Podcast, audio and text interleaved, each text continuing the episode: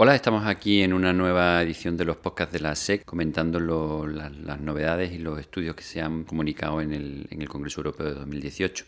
Eh, una de las novedades que se han comunicado en este Congreso ha sido precisamente las nuevas guías de revascularización coronaria y es importante recordarlas porque hace justo se cumplen 50 años del primer bypass coronario.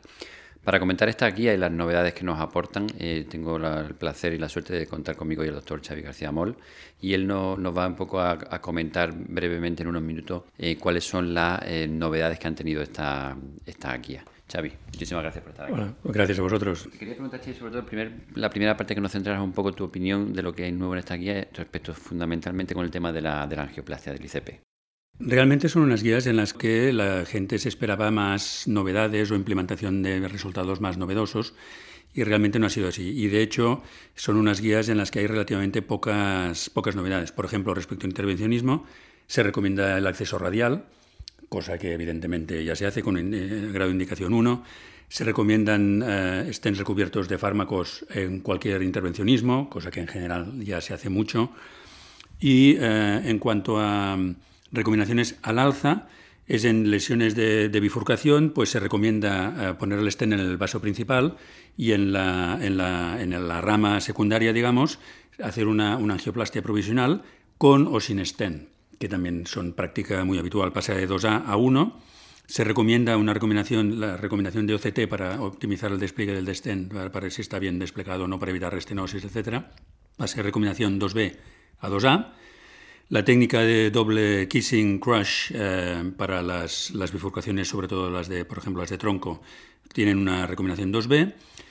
No se recomienda, en función del resultado del, estudio que se presentó el año pasado del shock cardiogénico, no se recomienda la, revascularización completa en pacientes que entren por síndrome coronario agudo con shock, tiene una recomendación 3.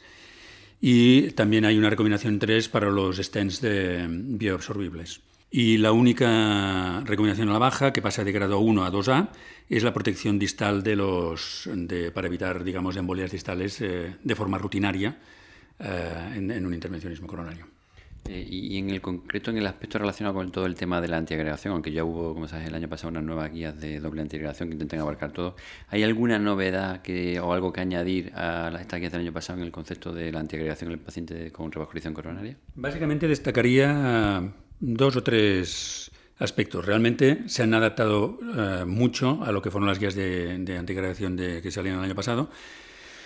A destacar que se recomiendan los ACOTS por encima de, de Sintrom al, hacer anticoagulación con antiagregación. El Dabigatran se recomienda al 150 en lugar de 110 cuando se hace una combinación de Dabigatran junto con, tratamiento antiagregante eh, único, digamos.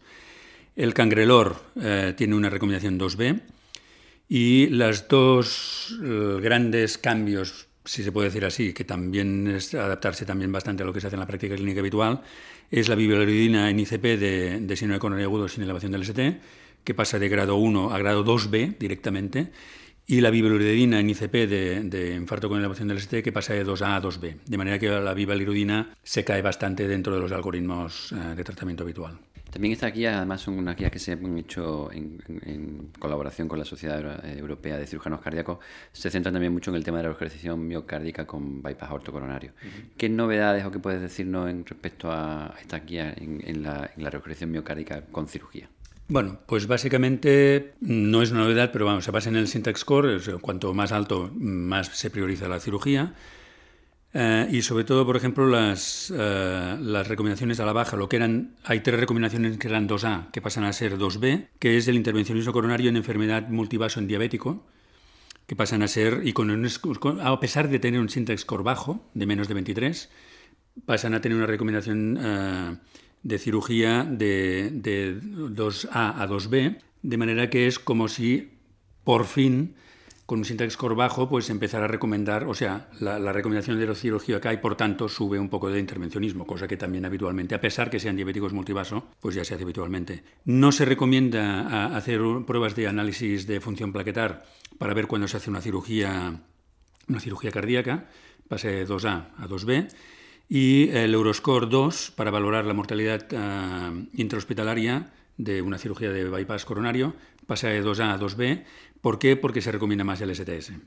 El STS, la gran desventaja que tiene es que las cirugías complejas, que, por ejemplo una revascularización más un proceso valvular o dos procesos valvulares, pues no lo calcula. Pero sin embargo, aquí específicamente para la cirugía de revascularización coronaria única, eh, se recomienda más el STS que no el Euroscore 2, con lo cual pues Euroscore 2 se cae. Y bueno, básicamente, pues cuando hay una. Las, recomendaciones de grado 1 es que cuando hay eh, una enfermedad de tronco más menos multivaso, pues se recomienda hacer un cálculo del syntax score de forma sistemática. Revalorar los pacientes eh, una vez operados también de forma sistemática, eh, que ha sido también otro grado de un poco de, controversia. Los pacientes estabilizados con síndrome coronado sin elevación del ST, pues bueno, se recomienda seguir las recomendaciones del paciente estable una vez está estabilizado el síndrome coronado sin elevación del ST, se recomienda seguir las, mismas recomendaciones que para el paciente estable y se recomienda utilizar los injertos radiales por encima de los injertos venosos. Y ya para terminar un poco, has, dicho, has comentado previamente que había alguna pequeña, digamos, eh, o ligera de, debate relacionado con cosas que a lo mejor pensaban algunos eh, cardiólogos que podrían estar incluidas en esta guía que no, y que no se han incluido. ¿Cuáles son esos puntos que crees que pueden haber sido de debate y que podrían ser, digamos, haberse incluido y que a lo mejor por los autores de la guía no, lo han tenido en cuenta? Bueno, han habido, han habido personas que estaban más, por ejemplo, había pues cirujanos en la sala que estaban más por hacer más cirugías, eh, hacer más cirugías con las dos mamarias eh, aún a pesar que a lo mejor pues, podía, se podía poner en riesgo el esternón, como se vio en el estudio del año pasado.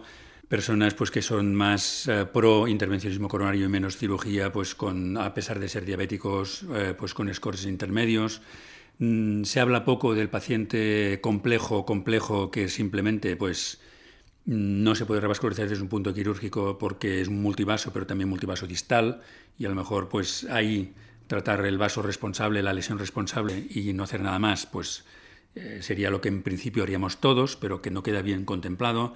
Eh, bueno, ha habido en varios aspectos lo, clásico. Son pacientes que pueden haber todas las combinaciones del mundo y que en unas guías, que son unas guías que no dejan de ser un asesoramiento para ver por dónde están las bases sólidas de tratamiento, de pronóstico, etcétera, pues no puede abarcarlo todo. Y entonces, pues en este sentido, había, bueno, ha habido una discusión al segundo día, una sesión de dos horas, ha habido una discusión bastante viva, pues esto, pues si yo tengo un paciente con estas características, ustedes me están diciendo que tengo que hacer esto, cuando en realidad, pues tuvimos que acabar haciendo otra cosa. Pues muy bien, pues vale. Pues, ya sabemos todos que la guía hay que individualizarla y es una, es una herramienta para, para trabajar, pero realmente hay que adaptarse a cada paciente. Muy bien, pues Xavi, ha sido un placer, como siempre, que nos cuentes eh, como tu opinión de las nuevas guías de revascularización y muchas gracias por estar aquí con nosotros en estos podcasts de la SEC. Muchísimas a vosotros, muchas gracias.